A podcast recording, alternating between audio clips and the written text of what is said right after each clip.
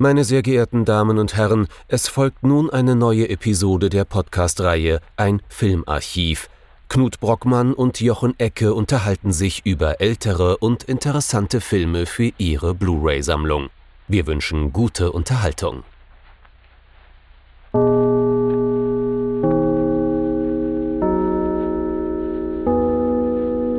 Hallo Knut. Hallo Jochen und hallo liebe Zuhörerinnen und Zuhörer zu einer neuen Folge von unserem Filmarchiv. Nachdem wir letzte Woche ja es gewagt hatten, uns bis in die 90er vorzuwagen, ähm, sind wir dieses Mal dann doch wieder zurückgekehrt in für uns bekanntere Gefilde in die 60er. Was haben wir uns denn angeschaut? Wir haben uns angeschaut, Rücksturz ins Jahr 1964. The Train von John Frankenheimer, der hieß, glaube ich, in deutschen Kinos äh, ganz fantasievollerweise der Zug. Genau, und es ist ein Film, der allein deswegen schon spannend ist, weil eigentlich einer unserer Lieblingsregisseure da Regie führen sollte, nämlich Arthur Penn. Der wurde dann aber einfach mal ausgetauscht vom Hauptdarsteller Burt Lancaster. Zum Glück durch John Frankenheimer, der steht nämlich auch auf unserer Liste der kleinen Regielieblinge.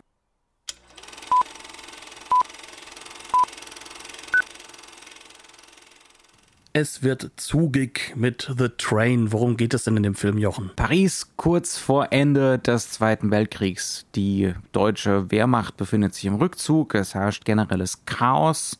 Und inmitten dieses Chaos hat Oberst Franz von Waldheim, gespielt von Paul Scofield, einen Plan. Er will aus einem der zahlreichen großen Museen der Stadt äh, so viel wertvolle, eigentlich ja entartete Kunst wie möglich, äh, ja ganz konkret stehlen, rauben und in einem Zug nach Deutschland zu bringen. Das scheint ihm auch anfangs zu gelingen, doch dummerweise hat die französische Resistance von diesem Unternehmen Wind bekommen und versucht jetzt auf verschiedene Art und Weise diesen Zug nicht nach Deutschland gelangen zu lassen. Angeführt wird dieses Unternehmen, zumindest auf so einer Middle-Management-Ebene, von Paul Labiche, äh, gespielt von Burt Lancaster. Der böse deutsche Nazi-Offizier ist also gar kein Deutscher, Paul Scofield, und der Franzose ist auch kein Franzose. Ähm, wir haben es hier mit einer von vielen internationalen Co-Produktionen zu tun, hauptsächlich mal von einem amerikanischen Studio produziert, aber das Ganze gedreht wirklich in Frankreich, größtenteils on Location. Und im Kern ist das ein Film, der uns durchaus durch die verschiedenen Genres so ein wenig durchjagt. Also das Ganze fängt ja von der Klammerung ganz klar ist es natürlich ein Weltkriegsfilm, auch ein Weltkriegsdrama. Der Film ist auch ganz deutlich ein Actionfilm, also das macht er spätestens dann sehr deutlich, wenn die ersten Lokomotiven, echten Lokomotiven durch die Gegend springen, fallen, explodieren oder sonst irgendwie kaputt gehen. 140 Minuten echte Züge. Und gleichzeitig ist es aber ein Film, der uns spätestens so ab dem letzten Drittel so ein wenig durcheinander zurückgelassen hat, weil das Ganze dann ja doch sehr ambivalent wurde. Genau, das Ganze nimmt so Züge eines Shakespeare'schen äh, Rache, so, von so einer Rachetragödie an eigentlich. Ähm, da bleibt kein Stein auf dem anderen und man ist sich am Schluss auch gar nicht mehr so sicher, ob die Guten wirklich so ganz gut sind, sagen wir es mal so.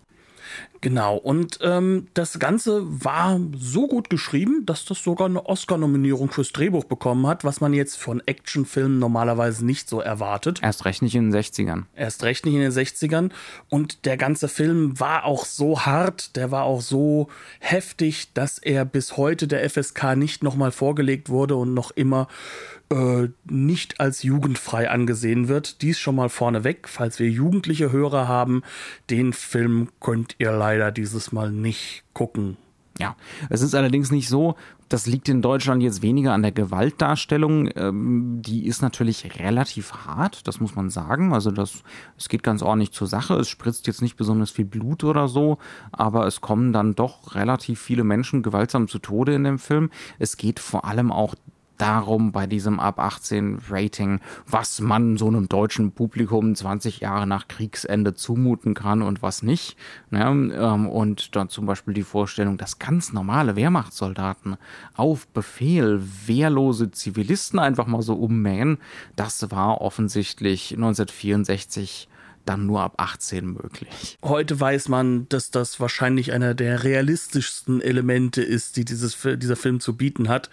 Ähm, ja, wahrscheinlich würde er, wenn er der FSK nochmal vorgelegt wird, auch ab 16 ja, freigegeben 16 werden. klingt plausibel, auf jeden Fall. Genau, aber lass uns erstmal wieder auf den Film selbst zurückkommen, äh, bevor wir uns hier über FSK und wann und wie irgendetwas neu bewertet wird, mhm. unterhalten und wie viel das auch noch kostet. Ähm, der Film selbst hat ja ein eigentlich eine ganz, ganz spannende, auf, ähm, so viel ich weiß, einem äh, Buch, das, das auf realen Ereignissen beruht hat, also so Sachbuch basierenden Ereignissen, hat er eine ganz, ganz spannende Geschichte entwickelt. Und die findet ja, wie du so schön gesagt hast, rund um die großen Künstler und Meisterwerke dieser Künstler äh, der französischen Malerei statt. Gauguin, Matisse, Renoir, wie sie alle hießen. Genau, Cézanne, der mhm. ganze Haufen, den man heutzutage kennt. Picasso ist auch dabei. Ja. Genau. Und ähm, das Wichtige ist dass wir eigentlich jetzt sagen könnten, gut, ist ein Actionfilm, es kommen irgendwelche wichtigen, teuren Gemälde drin vor, der Nazi hat sie, der, der äh, Resistance-Kämpfer will sie, äh, das ist ein MacGuffin, das ist so, wie, wie man so schön sagt, das ist der berühmt-berüchtigte Koffer, den ein Herr äh, Alfred Hitchcock benutzt hat, um irgendwie die Handlung am Laufen zu halten. Ähm, Jeder will es haben, keiner Aber, weiß, wozu es gut ist. Genau, also das ist so ähm, ein reines strategisches, äh, narratives Element, um irgendwie die Handlung am Laufen zu halten und darüber die Figuren zu entwickeln, weil Action speaks louder than words. Da sind wir wieder in diesem klassischen Hollywood-Element drin. Klare Motivation. Wir wissen, was jeder will. Genau. Ähm, und dann kann man entsprechend seine, seine, äh, ja, seine parallelen Plots entwickeln. Ja.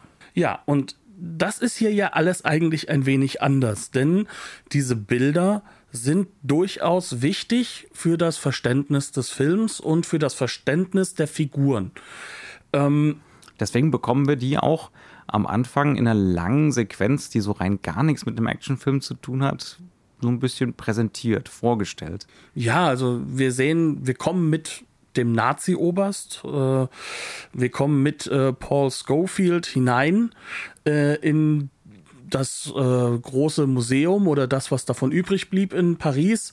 Und er schaltet peu à peu Spot für Spot und Licht für Licht, äh, Lichtquelle für Lichtquelle an. Und wir sehen immer mehr von diesen großen Meisterwerken, die wir auch heute noch ganz gut kennen. Der Film ist in Schwarz-Weiß gedreht. Die Farben müssen wir uns dann vorstellen. Aber es sind durchaus einige Bilder dabei, die quasi jeder Mensch kennt und die wir auch heute noch sehr, sehr hoch schätzen. Und, und die wir Nazi, gar nicht. Ja, der Nazi steht bewusst bewundernd davor. Genau. Ja, also das ist eine sehr ungewöhnliche Charakterisierung zu diesem, äh, zu diesem Zeitpunkt. Also 20 Jahre nach Kriegsende, da ist man so langsam an dem Zeitpunkt ange angekommen, wo man was neu bewerten kann, wo man Figuren anders darstellen kann. Und jetzt kriegen wir Nazis mit einer gewissen Ambivalenz so gezeigt. Ja, dieser Nazi ist nämlich durchaus Kunstkenner und mag die Kunst. Er ist dem Ganzen, er ist sich dessen bewusst, dass das offiziell entartet alles ist, aber er selbst steht da sehr gut dazu und möchte das Ganze nach Berlin jetzt verschicken. Äh, offiziell aus dem Grund heraus, dass es natürlich viel, viel Geld wert ist. Natürlich geht es ihm nicht selbst um die Kunst, behauptet er, aber das ist sozusagen, das merken wir von Anfang an, ein Kniff, um diese Kunst an sich zu bringen und nach Berlin zu schaffen. Das heißt also, hier ist jemand, der ist gar nicht so sehr auf dieser klassischen Linie des, des, des Abzieh-Nazis, Nazis, sondern der hat schon noch durchaus eine weitere Sicht auf die Dinge. Der und kultivierte Deutsche. Der kultivierte Deutsche, den wir heutzutage sehr, sehr gut kennen in den Nazi-Filmen, der ähm, durchaus auch eine eigene horrible Figur in sich ist. Und der wird gepittet, also entgegengestellt zu Labiche, einem durch und durch simplen Mann, kann man sagen, der im Endeffekt sagt, naja, die Nazis wollen die Bilder, lass uns doch einfach den Zug in die Luft jagen. Was wollt ihr denn mit den ganzen Bildern? Das ist doch nur Material. Hier geht es um Menschenleben, da ist doch so ein Bild nichts wert. Das Und heißt, ansonsten ist er eigentlich so die pure Burt Lancaster Star-Persona, oder? Also ja. es ist wirklich so, dass äh, die, ja, die telegrafierte Form dessen, was Burt Lancaster in dieser Zeit und teilweise vorher halt immer so gespielt hat. Das ist eine äh, virile Figur, breitschultrig, überaus athletisch. Der gute Mann kommt ja aus dem, aus dem Zirkus, aus der Artistik ähm, und selbst jetzt so mit Mitte, Ende 40 kann er noch ganz gut rumtouren. Das beweist er auch im Film. Ne? Mehrfach. Und ansonsten ist er so der angespannte, effiziente Profi, der gut was managen kann. Ähm, ja, also so, ne, der, der, der, Leopard ist erst später, oder? Das wird noch ein bisschen oh, länger glaub, dauern bei ja. Visconti, aber nicht mehr viel, oder? Nee, wir das sind, ist von der gleichen relativ, Ecke, ja. Wir sind relativ nah dran. Kann sogar sein, dass es, nee, Nee, ist ein bisschen später, glaube ich. Ähm, ja, also so diese, diese Figur, er, er wird dann so langsam zu so einer Patriarchenfigur werden. Da ist er hier schon so ein bisschen angekommen. Ja, Le, Le Patron, äh, der Chef, so ein bisschen, der aber auch selber körperlich gut hinhauen kann. Ja? Genau, und ohne diese Bilder wäre er definitiv auch wirklich nur das. Mhm. Aber über diese Bilder bekommen wir ihn halt doch mit einem gewissen Weltblick zu sehen. Und dieser Weltblick macht ihn durchaus ambivalenter, nicht nur rein positiv. Denn diese Bilder sollen uns als Zuschauer, deswegen werden sie auch so lange eingeführt, auch eine gewisse Positionierung zulassen. Und das macht dieser Film eigentlich als Grundkniff aus, dass er uns im Endeffekt eigentlich, ähm, wenn wir jetzt, sag ich mal, der kulturell gebildete Filmzuschauer sind. Ne? Und selbst äh, bei einem Actionfilm dieser Zeit ist das jetzt ein Publikum, das durchaus auch was damit anfangen kann, dass Bilder einen gewissen Grundwert auch haben, der kulturell geprägt ist. Wenn auch jetzt, durchaus bourgeois. Ja, genau. Das sind halt auch die, die sich ins Kino gestellt und gesetzt haben. Ähm, und wir haben es quasi jetzt damit zu tun, dass wir jetzt eine die Heldenfigur haben, die absolut dagegen steht, die absolut utilitaristisch in der Hinsicht denkt, die diesen höheren Wert nicht wahrnimmt und die glasklar sagt, Menschenleben sind was wert, Bilder sind nur Dinge äh, weg damit. Und wir haben auf der anderen Seite einen Nazi-Charakter, der durchaus dieses Gebildete mitnimmt, der durchaus diese Bilder weit auch über diesen finanziellen Wert hinweg sehen kann, der mit ihnen tiefer in Kontakt steht. Wir erfahren auch, dass er häufiger in diesem Museum gewesen ist, dass das sozusagen ein Zufluchtsort für ihn ist. Und wir als Zuschauer stehen jetzt irgendwo dazwischen. Das heißt also, wir kriegen hier nicht nur einen Konflikt zu sehen von Nazi gegen Resistance, es ist auch zum gewissen Grad sowas äh, Arbeiterklasse gegen Bürgertum. Ja? ja? Also dieser Nazi wird auch ganz klar da verortet und er hat auch was Snobistisches, also gerade so gegen Ende hin. Ja? Ähm, und äh, die, die Lancaster-Figur, dieser Labiche hat auch durchaus Ressentiments gegen seine Chefs, gegen die Verwaltung, die sich ja, ne, die sich hier keiner großartigen Lebensgefahr aussetzt. Er und seine Leute hingegen tagtäglich und es wird ständig irgendjemand abgeholt, es wird ständig irgendjemand in diesem Film so spontan gegen die Wand gestellt. Also das ist auch so was Schwelendes hier, dass es eben nicht nur so ein reiner nationalistischer Konflikt ist oder Konflikt der Nationen, ja, und so ein Befreiungskampf, ähm, so so, ein mythologisierter fast schon, ähm, sondern es ist auch so, ein, so eine Klassengeschichte hier am Laufen, die in diese ganze Ambivalenz mit reinspielt. Wobei man sagen muss, es gibt ja noch mit Didon einen Charakter, der ist der Heizer, also der ist im Zug dafür zuständig, dass die Kohle nachgeschaufelt wird. Kein besonders intellektueller Job, der aber gleichzeitig trotzdem hingeht und sagt, hast du denn diese Bilder schon mal gesehen? Wir müssen sie uns mal angucken, wenn wir fertig sind mit der ganzen Sache. Also das heißt, wir haben ja auch einen Arbeiter, der durchaus diese Bilder anerkennen kann, der durchaus sagen kann, ja, dieser Wert ist da, für den lohnt es sich zu kämpfen, der das aber auch wiederum auf eine sehr nationalistische Ebene bringt, also als äh, National Heritage sozusagen, wobei wir ja eben schon ein paar Mal gesagt hatten, äh, das sind ja nicht nur französische Maler am Ende des Tages. Ähm, der halt sozusagen auch da eine Reduktion wiederum einschafft.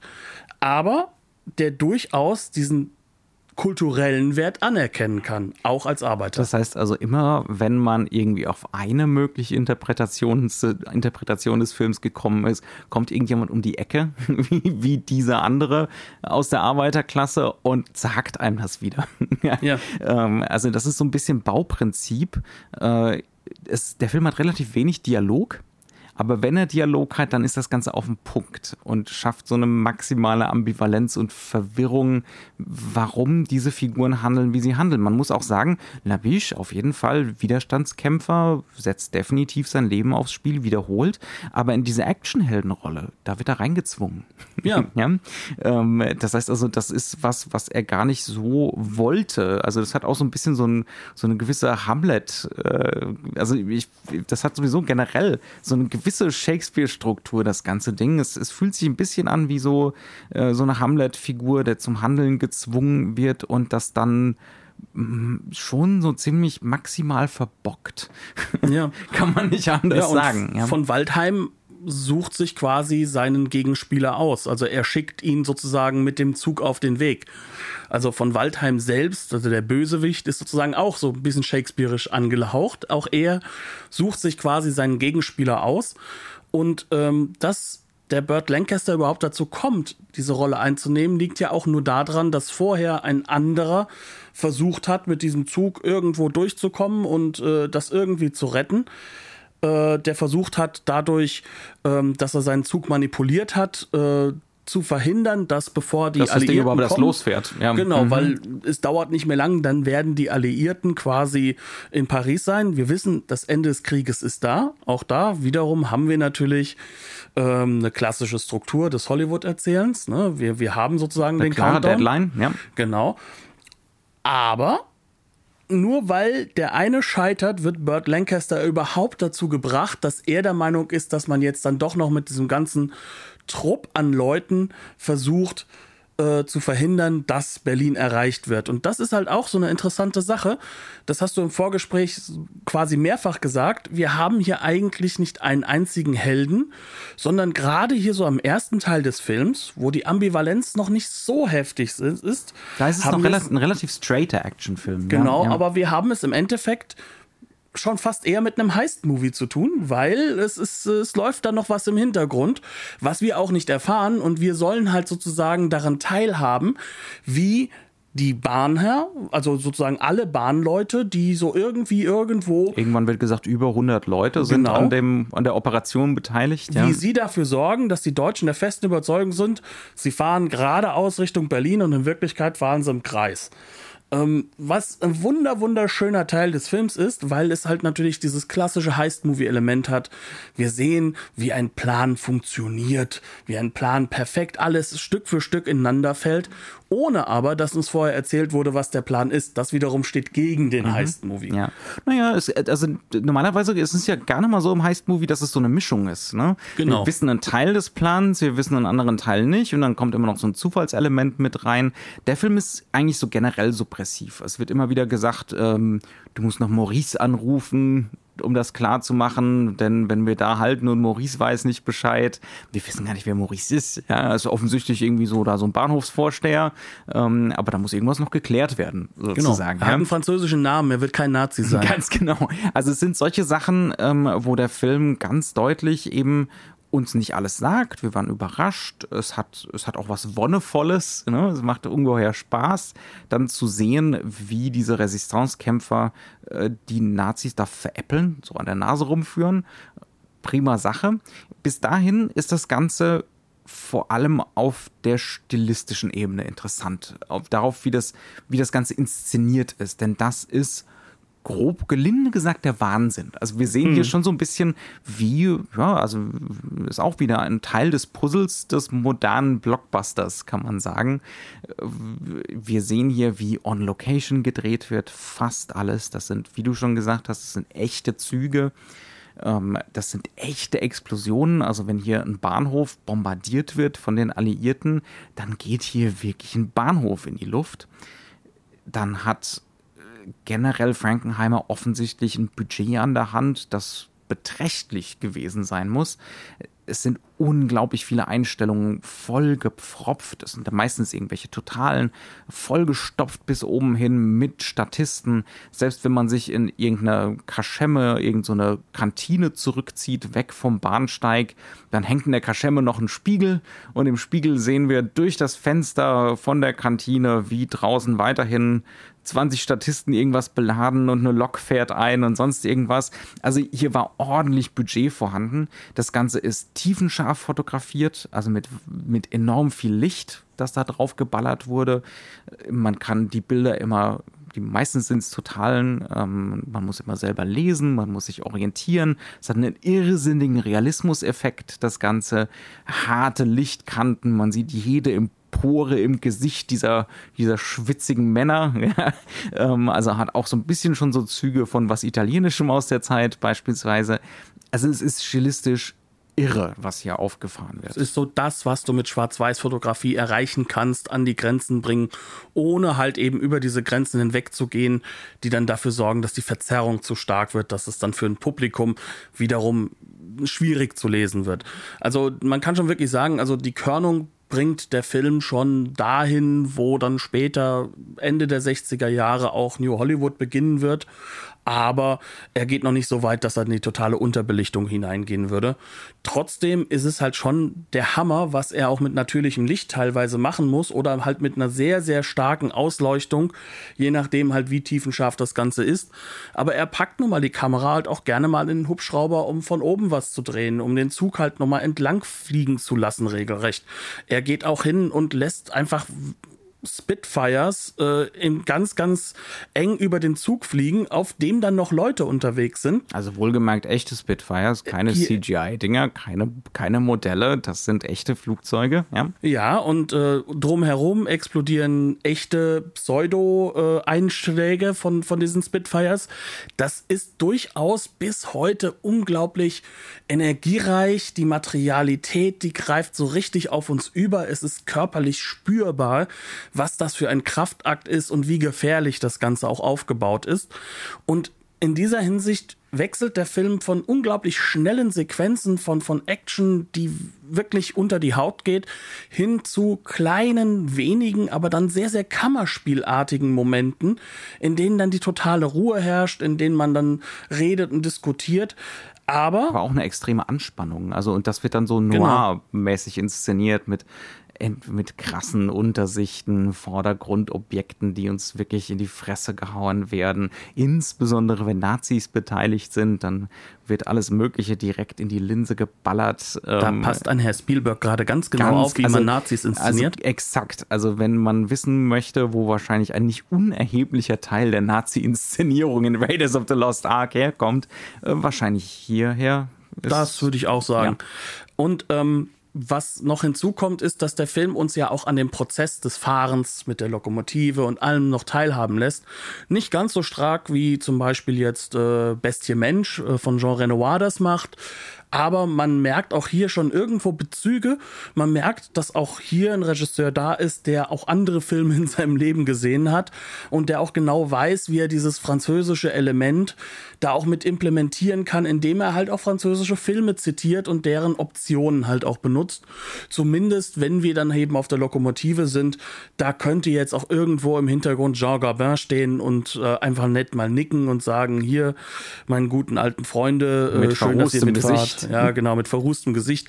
Das ist schon wirklich nah dran an dem, was halt auch dieser Film hat. Und man muss auch sagen, solche Materialschlachten haben ja gerne mal was Eitles. Ja, sowas Ausgestelltes. Guck mal, was ich hier gerade an Geld verballere. Ähm, das ist bei Frankenheimer total nüchtern. Und selbst wenn er für wahrscheinlich wahnsinnig viel Geld eine Lok in eine andere fahren lässt und alles geht in Flammen auf und man sieht einfach, das war eine echte Lok, der schneidet ganz schnell weg der hält da nicht drauf oder so, sondern das ist ganz nüchtern, so dass es jetzt erzählt. ja, natürlich ist es auch ein Schauwert, aber äh, ich möchte jetzt hier nicht den Schauwert ausstellen, sondern es geht um das erzählerische Momentum, es geht darum, die Sache am Laufen zu halten. Also es ist wirklich sagenhaft uneitel das Ganze. Ja, vor allem die Montage ist halt wirklich reduktionistisch. Man, man, man geht hin und inszeniert das, was man braucht. Mhm. Und da sieht man halt auch schon wieder, Frankenheimer ist auch so einer von diesen schönen, berühmt-berüchtigten Großvätern oder Vätern dessen, was dann in New Hollywood aufgebaut wird.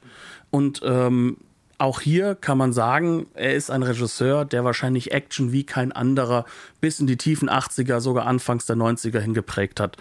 Was auch natürlich damit zusammenhängt, dass er ja selbst noch Filme gemacht hat. Also Ronin ist jetzt auch kein unbekannter Film und das ist durchaus ein späteres Werk von ihm. Ja, und der hat immer noch extrem in die Zeit gepasst, ja, in, seiner, in seiner Altmeisterlichkeit. Genau. Der hat nicht irgendwie altbacken gewirkt oder so. Und das liegt einfach daran, dass ein Film wie der hier ja, von 1964 auch alles andere als altbacken wirkt heute, wenn man den schaut, sondern der wirkt unglaublich kraftvoll und modern inszeniert. Lass uns aber jetzt doch mal an den Punkt kommen, an dem wir wirklich sagen, wo bricht denn der Film?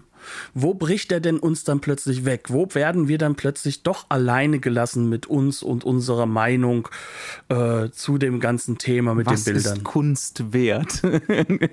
Zum Beispiel. Ähm, und wie, was haben wir von diesen Figuren zu halten? Ich meine, es ist relativ offensichtlich, dass dieser von Waldheim unmöglich ist. Also der geht sprichwörtlich über Leichen, der hat überhaupt keine Skrupel. Das ist diese, die, mittlerweile dieses Klischee vom Deutschen, der einerseits äh, künstlerisch sensibel ist und andererseits vollkommen skrupellos.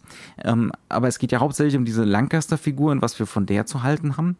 Ähm, wann ist der Punkt, wo das Ganze bricht? Das ist sowas Schleichendes einerseits. Es kommen so nach und nach diese Nachrichten, ja, hier sind über 100 Leute beteiligt gewesen und jener Bahnhofsvorsteher ist erschossen worden und hier haben sie Geiseln genommen und Dutzende von Menschen erschossen. Also es tröpfelt so langsam rein, so dass man sich als Zuschauer so langsam anfängt zu fragen, was soll das Ganze eigentlich? Der Krieg ist fast vorbei bei. Ja, also warum sollte man diesen Zug überhaupt noch aufhalten? Beispielsweise, was bringt die ganze Geschichte? Also es fängt so ein bisschen langsam an, ähm, steigert sich dann aber schon relativ deutlich. Also es wird immer abgründiger, die ganze ja. Geschichte. Ähm, es sterben sämtliche Resistance-Kämpfer weg. Vor allem die, die wir kennen. Ja, ähm, also diejenigen, die individualisiert wurden.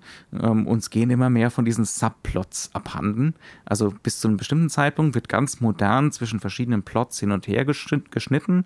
Es sind ganz viele verschiedene Leute beteiligt an dieser ganzen Geschichte.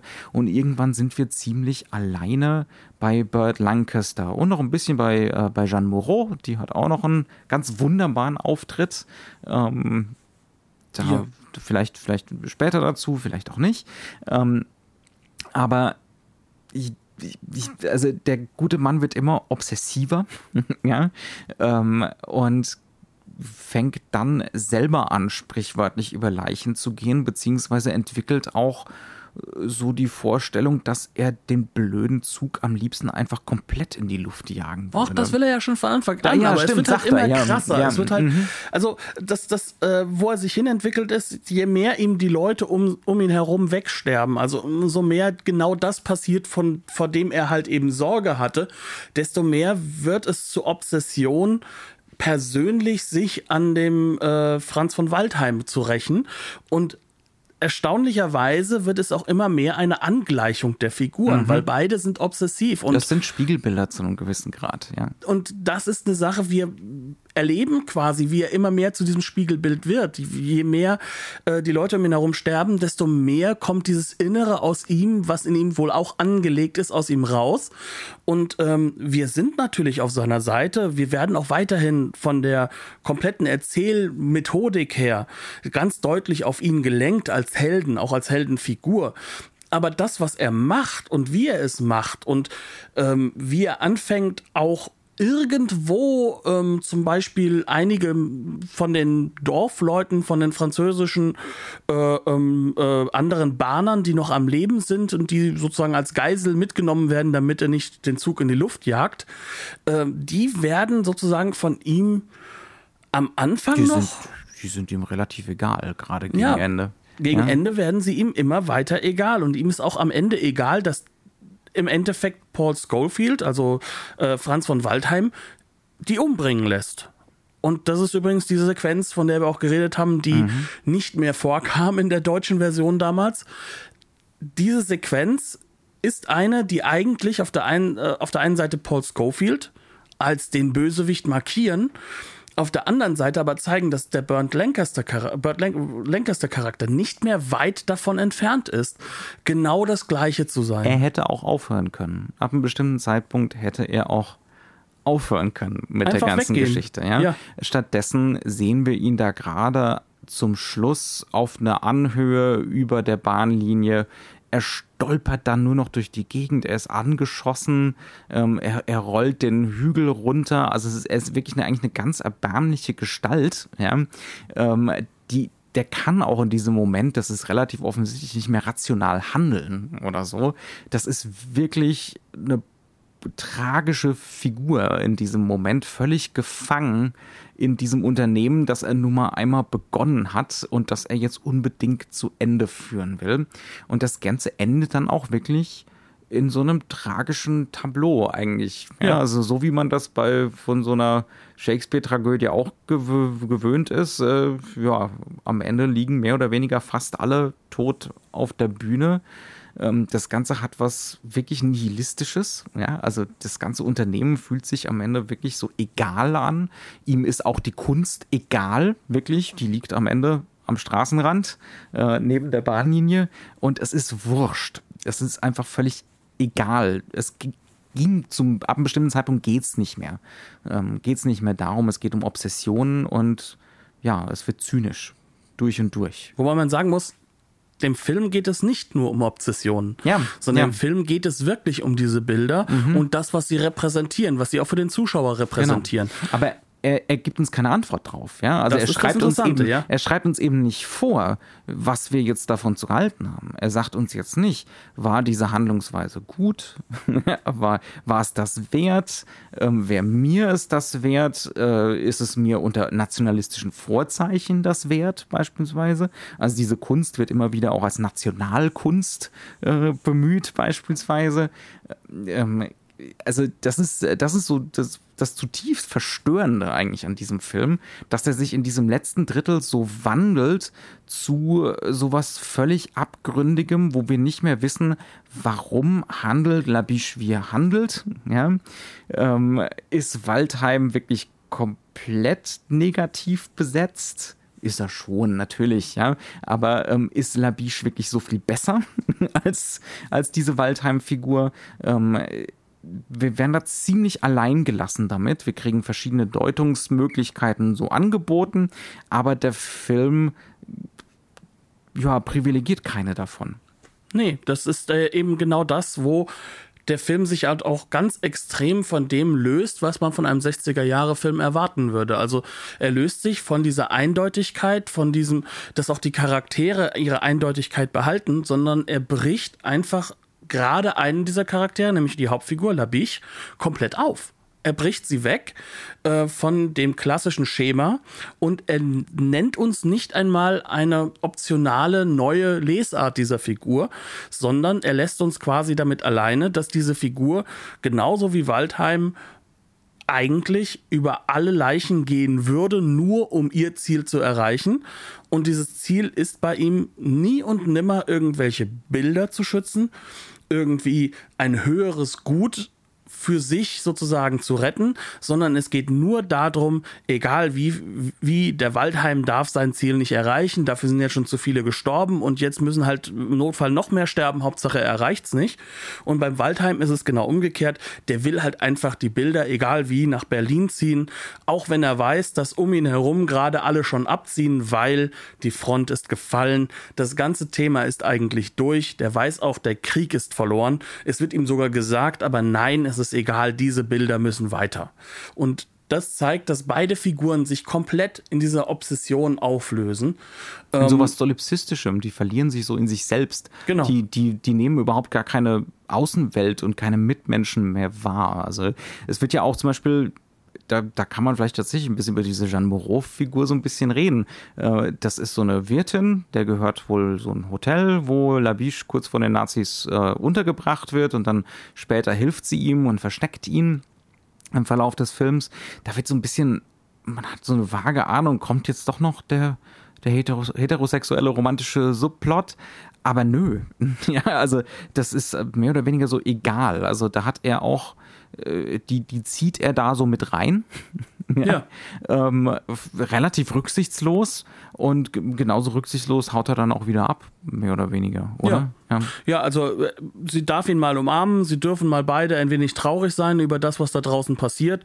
Sie ist Witwe, das darf man dabei nicht vergessen. Also sie hat schon sozusagen ihren Mann verloren wegen Krieg und äh, im Kern äh, ist beiden Charakteren, und das macht sie auch interessant und auch beide zueinander passend, es ist beiden dieses Denken der Resistance, dass man sich dessen bewusst ist, welches Risiko man eingeht und dass man dieses Risiko dann auch trägt, wenn man erwischt wird, das ist beiden eigentlich so ein bisschen abhanden gekommen. Bei dem einen ist es halt einfach so, dass er sich am Ende sagt, okay, diese Bilder sind einfach das nicht wert, während die Resistance-Kämpfer, die dann halt erschossen werden und halt auch genau seine Leute, seine Kompagnons, genau sagen, nein, das, das ist Teil, deswegen sind wir Resistance. Wir, wir wollen gegen diese Nazis kämpfen und dem, was sie da machen mit, in Anführungszeichen, unserer Kunst. Da kommt dieses Nationale auch mit rein.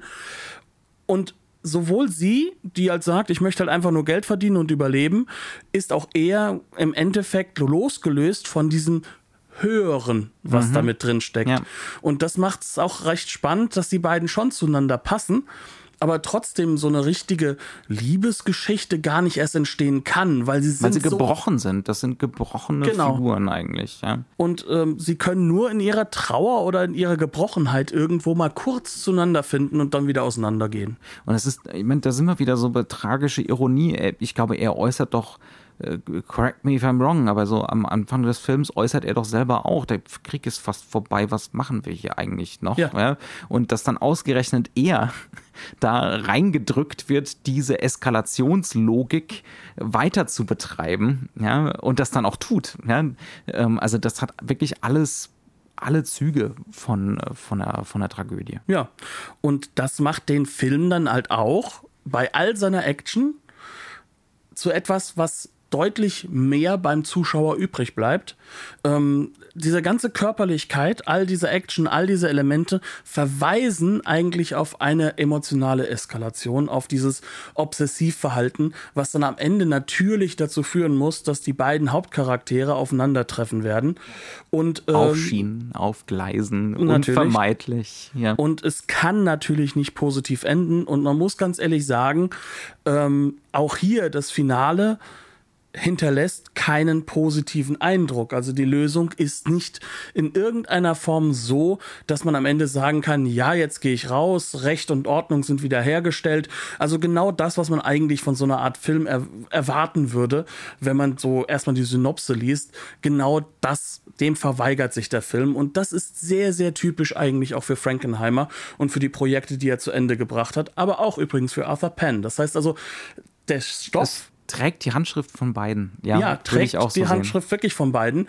Ähm, nur, dass man bei Frankenheimer sagen kann, der Mann inszeniert es halt natürlich noch ein wenig rigider, klarer, actionreicher, aber auch gleichzeitig vielleicht sogar ein Stückchen nüchterner. Mhm. Und äh, dieses Nüchterne, was wir ja halt auch schon erwähnt hatten, das trägt halt auch dazu bei, dass am Ende überhaupt diese Stimmung entstehen kann, die uns beide dann ja auch wenig beruhigt hinterlassen hat, dass hier das Gute gesiegt hätte, sondern das, weswegen der Film dann bei uns geblieben ist und aus dem eigentlich MacGuffin der Kunst ein zentrales Objekt für uns wurde, mit dem wir uns auseinandersetzen müssen, um herauszufinden, wie wir jetzt eigentlich zu dem Film und vor allem zu den Figuren in dem Film stehen. Weil ich würde behaupten, ähm, an der Qualität des Films gibt es da gar nichts zu rütteln. Keinesfalls, nee. Ich glaube, wir sind am Ende, oder? Ich glaube, wir haben es geschafft, ja. Tatsächlich mal wieder eine einigermaßen kompakte Folge. So ähm, kompakt wir, wie die Filme von Frankenheimer. Wir freuen uns mit euch, dass wir das schnell hinter uns gebracht haben. Ähm, wir haben den Film geguckt, zum einen auf einer Blu-ray von Arrow. Äh, nicht Arrow Video, sondern Arrow Academy ist das ja, dann, glaube ich. Frankenheimer ist wieder zu groß und zu wenig reiner Genre-Regisseur, um zu Video zu gehören. Mhm. Das ist dann schon wieder Academy, also große Filme bei Arrow. Da war einiges an Extras dabei. Ich habe die nicht geschaut, ich habe die deutsche geschaut Kannst du was dazu sagen? Ja, es gibt den obligatorischen Frankenheimer Audiokommentar. Da war der Herr Frankenheimer eigentlich immer auch sehr, sehr gerne mit dabei. Hat solche Sachen gemacht. Das Bild ist auch wiederum durch seine Hände gegangen, die Restauration. Ähm, wir finden noch einige weitere kleinere Extras dabei. Wir kriegen ein vollkommen sinnbefreites eigentlich äh, Interview mit äh, Michel Simon, einem, einem Nebendarsteller, aber einem der Gesichter Frankreichs. Ja, genau, das ist einer der großen Charakterdarsteller Frankreichs gewesen. Und ja. ähm, der erzählt so ein bisschen, äh, so, so, so, so ein bisschen wie François Truffaut über den Dreh mit Spielberg erzählt hat, so von wegen, na, das ist so ein großes, riesiges Ding. Das ist ja mal ganz lustig, aber ich glaube nicht, dass da mal ein Film fertig wird, so gefühlt. Ne? Ähm, sehr, sehr charmant. Also die ganzen Extras sind wirklich aus den kleinsten Schnipseln zusammengesucht. Es ist wie immer auch mit dem Booklet eine wunder, wunderschöne äh, Zusammenstellung, die halt auch, was ich immer sehr schön finde, Kritiken aus der Zeit nochmal kurz zitiert. Es gibt auch eine deutsche Blu-ray, die basiert auf demselben Master, die ist bei Filmkonfekt erschienen, ähm, hat aber relativ wenig Extras. Es gibt einen äh, schönen Audiokommentar von Markus Stiglegger, dem omnipräsenten Markus Stiglegger. Liebe Grüße von hier aus. ähm, äh, allerdings müssen wir da, wir sind da ein bisschen vorsichtig. Äh, das ist schön gemastert, das sieht alles prima aus. Äh, Audiokommentar ist auch sehr zu begrüßen.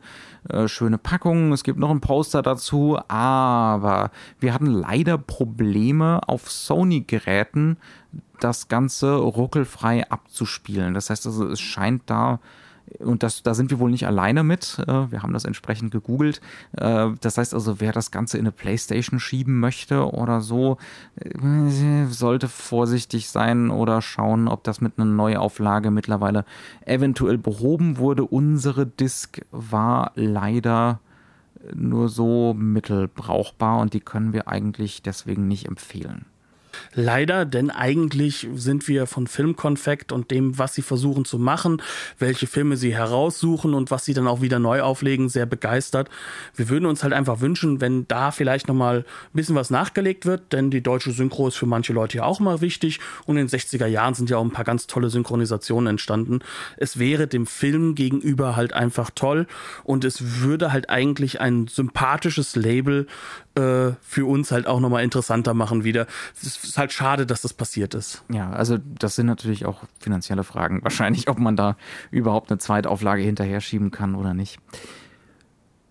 Gut, damit wären wir am Ende. Äh, vielleicht sage ich mal ausnahmsweise den, den Schlusstext oder einen Teil des Schlusstextes. Äh, ihr findet uns auf Twitter unter ein Filmarchiv. Genau. Ihr findet uns auf Facebook unter ein Filmarchiv. Äh, ihr könnt uns gerne Anregungen und Kritik schicken. Idealerweise hinterlasst ihr uns bei iTunes, selbst wenn ihr keine Apple-Nutzer seid, eine Rezension. Das sorgt für wesentlich mehr Sichtbarkeit und ist äh, für uns immer sehr hilfreich, auch wenn es eine negative sein sollte. Ähm, immer her damit, mit dem Feedback. Wir nehmen auch gerne mal Wünsche entgegen. Wir können nicht garantieren, dass wir sie umsetzen, aber äh, wir haben es in der Vergangenheit ja schon zumindest das eine Mal getan mit Frau genau. im Mond. Und damit würde ich sagen, verabschieden wir uns für diese Woche. Ja, danke, dass ihr zugehört habt und bis nächste Woche. Tschüss. Bis zum nächsten Mal.